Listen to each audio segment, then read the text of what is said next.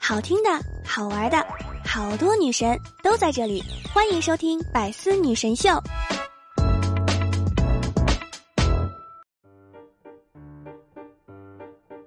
Hello，各位段友，欢迎您收听《百思女神秀》。那我依然是你们的肤白貌美、声音甜、帝都白美就差富的周二女神小六六。这几天鸿星尔克的事情呢，大家纷纷议论，有调侃的，有辱骂的，当然更多的是吃瓜的。而鸿星尔克的董事长呢，也发布了一份迟来的回应，没有濒临破产。对于最近得到网友的力挺，吴荣照称感觉受宠若惊，又有点蒙圈。除了感恩呢，还是感恩。国货必然崛起，中国一定行。国货当自强，前提是做好自己的品牌质量，质量上去了，大众认可了，才是对一个企业来说最应该做的。脚踏实地，仰望星空，就很棒。在国人追捧鸿星尔克的背景下，这两天湖南、江西旅游部门以及部分景区发布消息，游客身穿鸿星尔克等品牌衣服进景区时，可获免费门票。哎呀！湖南平江县文旅局更是出台了一项优惠政策，凭鸿星尔克、贵人鸟、白象汇源等国产品牌产品，不仅可以获得免费门票，还能在住酒店时享受八折优惠。有网友纷纷评论：“哈，这是跟风病，得治。病人越来越多了，没办法，这风头一变，有点当年味儿。”从鸿星尔克爆红开始呢，一个又一个被消费者遗忘的企业品牌被捞回大众视线。有网友号召啊，大家要关注捐款的企业，希望大家多多夸奖，优先购买这些有社会责任感的企业的产品，这会形成一个良性循环。汇源果汁也进入了网友的视野。七月二十二日下午啊，经认证的蓝 V 账号“汇源果汁”官方微博宣布，汇源果汁与河南省红十字会联系协调，紧急捐赠价值一百万元的饮用水、果汁等灾区急需物资，为当地灾民提供救助。于是呢，又有了网友的追捧哈，手上手链多少钱？十倍价格给我上个链接，你发半瓶就行，我自己兑水。你发个吸管就行，我自己找水喝。网络直播里的小姐姐啊，一直在强调理性消费，还希望大家呢能够只拍一份儿，因为没有赠品送给大家了，非常内疚。网友说啊，身上穿的 T 恤有没有连接？小姐姐回，身上的 T 恤可以问问鸿星尔克宝宝。另一家低调的贵人鸟呢，此次在捐款三千万物资后，并未宣布发声，而是被一些网友关注到后，迅速扩散传播上了热搜。其实还是要劝大家冷静，不要盲目消费。同时呢，这些懂得反哺社会的企业和个人，社会也是不会忘记他们的。记得要支持国货。没有必要踩一捧一哈，企业捐多捐少都是对抗洪的支持。就像奥运选手，金牌银牌都是咱中国的奖牌，都是咱中国的骄傲。昨天呢，国乒十七年来首次失金，这是自二零零四年雅典奥运会后，中国队首次在乒乓球项目上丢金。因为疫情的关系呢，今年奥运会的乒乓球比赛增加了一条规则：不许运动员给球吹气，也不许身体直接接触球台。于是呢，有了这一幕。比赛中有一回合，轮到许昕发球时，只见他习惯性的把球拿到嘴边，刚准备要吹，突然想到禁止吹球的禁令，许昕欲吹又止，并慌忙回头看了一眼裁判，生怕被裁判处罚。这一幕啊，令人忍俊不禁。网友被许昕逗乐，称其为“阴吹思婷”，也有网友呢替他把这口气憋在了嗓子眼里。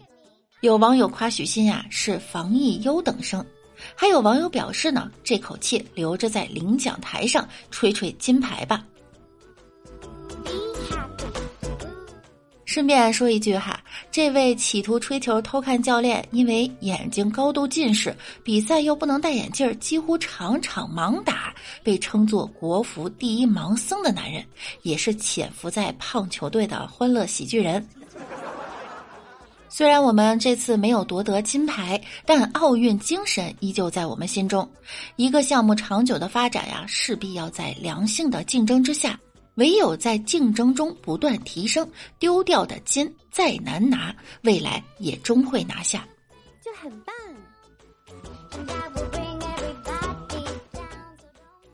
七月二十五日，东京奥运会上，中国女子体操队选手唐西静在自由操资格赛中选择的曲目亮了，她选择了《九儿》。九儿呢是改编自莫言的抗日题材小说《红高粱家族》中的抗日题材电视剧《红高粱》的片尾曲。哦，对了，已经在东京上空唱响好几次的国歌，也曾经是抗日救亡题材电影《风云儿女》的主题曲。让抗日歌曲响彻小，不是让抗日歌曲响彻日本上空。这该不会是咱们奥运代表队的隐藏任务吧？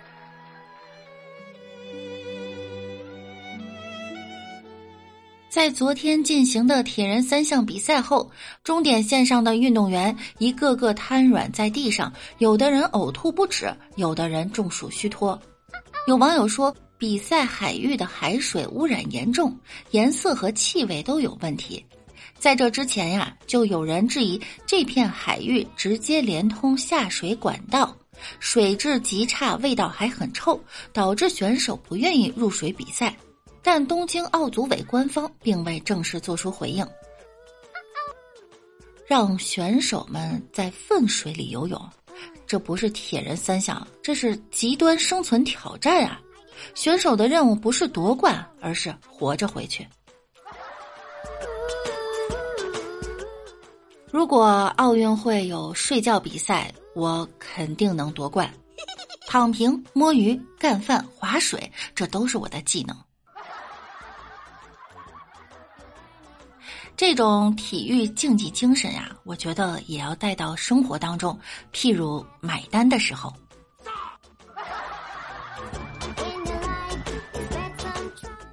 白天摆摊儿，晚上挖坟的人，你们听说过吗？近日啊，江西一个怀孕八个月的女子王二，这是化名哈，与刚出狱不久的丈夫呢，白天摆摊卖早点，晚上一起刨生坟。生坟呢，就是别人预备的墓地还未安葬。当地的习俗呢，是每一座生坟里都会放十八元至一百零八元不等的零钱。夫妻俩一个月挖了一百多座坟。最多一天翻了八座山，非法获利四千余元后被警方抓获。这波操作简直迷惑哈！一天翻八座山也怪累的，做个临时工也有四千多块钱了吧？这思维已经偏离正常人类了。之前在里头改造的，看来还不够。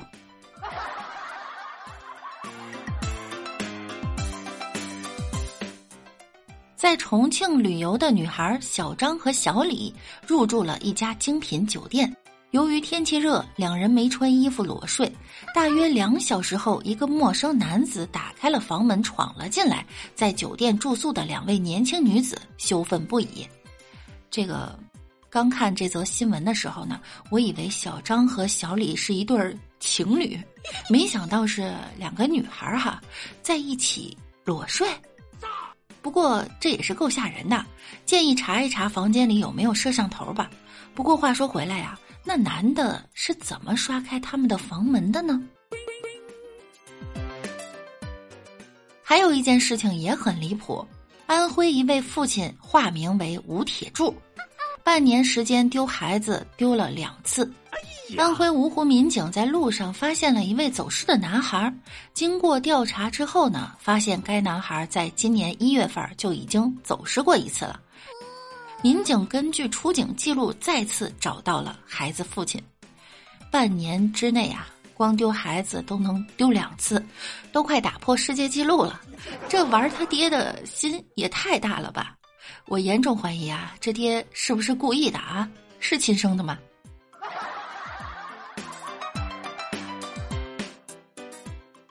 如果说这个爹精神大条的话，那下面这位化名为王傻傻的女生，更是人如其化名。在浙江杭州，一位二十三岁的女生王傻傻，收到了来自男友的两千一百万彩礼。兴奋的王傻傻呢，到银行取钱时，发现存单是伪造的。经警察调查后，发现王傻傻的男友竟是有着诈骗前科的已婚男，还有一对儿女，靠啃老过活。目前，男友已被刑拘。姑娘啊，你动动脑子想想啊，两千一百万，他有两千一百万，能要你吗？希望这次呢，给那个大哥判重点哈，省得过不久又出来招摇撞骗。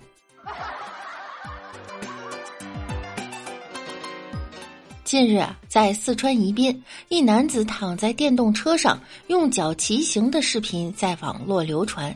视频中，男子单脚骑车，另一只脚搭在车头，悠闲的玩手机。从当地交警获悉，目前已找到该骑行男子，已移交事故部门进行处理。找个不威胁他人安全的办法作死可以吗？谢谢啊！俗话说得好，高手在民间，失手在阴间。玩归玩，闹归闹，咱别拿生命开玩笑。就这技术啊，我相信你可以去印度做八十万摩托车大军的总教头了。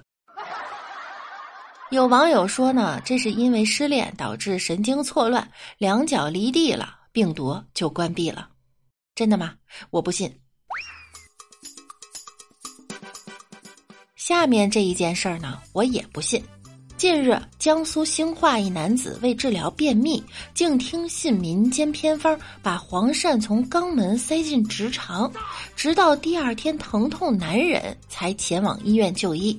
经检查，黄鳝已从直肠进入结肠，并咬破结肠后进入了腹腔。经过手术呢，医生从男子的腹腔取出了一条二十多厘米长的黄鳝。经抢救啊，该男子病情已经稳定了。医生提醒不要听信民间偏方，遇到问题及时就医。这谎话说的活灵活现的，你说是偏方，我是不信的。是不是瞧不起开塞露，还是用不起马应龙？再不济来一顿华莱士嘛，记得点辣宝。下次记得呀，一定要及时就医。这种事情等不得，万一肠穿孔，事儿就大了。记得我有一次相亲，对方说一定会等着我，我迫不及待的问：“真的吗？你真的会等我吗？”他说：“会的，我会等着看你的笑话。”俗话说得好，心急吃不了热豆腐，耐心等待也是一则养生之道。这么说你还别不信。近日，南京警方在火车站巡逻时，发现一名女子躺在地上，脸色苍白，手脚抽搐。经了解呢，该女子是由于在车站等人，迟迟没有等到，因焦虑诱发了呼吸性碱中毒。专家表示，当情绪突然进入不稳定的状态时，可能会心率加快、呼吸急促、吐出过多的二氧化碳，从而造成过度呼吸，引发呼吸性碱中毒。小贴士哈，这种情况呢，可以找一个纸袋套在口前呼吸，避免二氧化碳呼出过多，缓解症状。好家伙，原来快点来，我急死了，是真的，这得上多大的火呀！由此引发的启示，所以以后约人啊，千万不要早到，等久了容易中毒。好啦，本期的节目呢，到这儿要跟大家说再见啦。想要听到更多段子的朋友呢，可以在喜马拉雅搜索万事屋，点击订阅并关注我，我是主播六六。那我们下期再见喽，拜拜。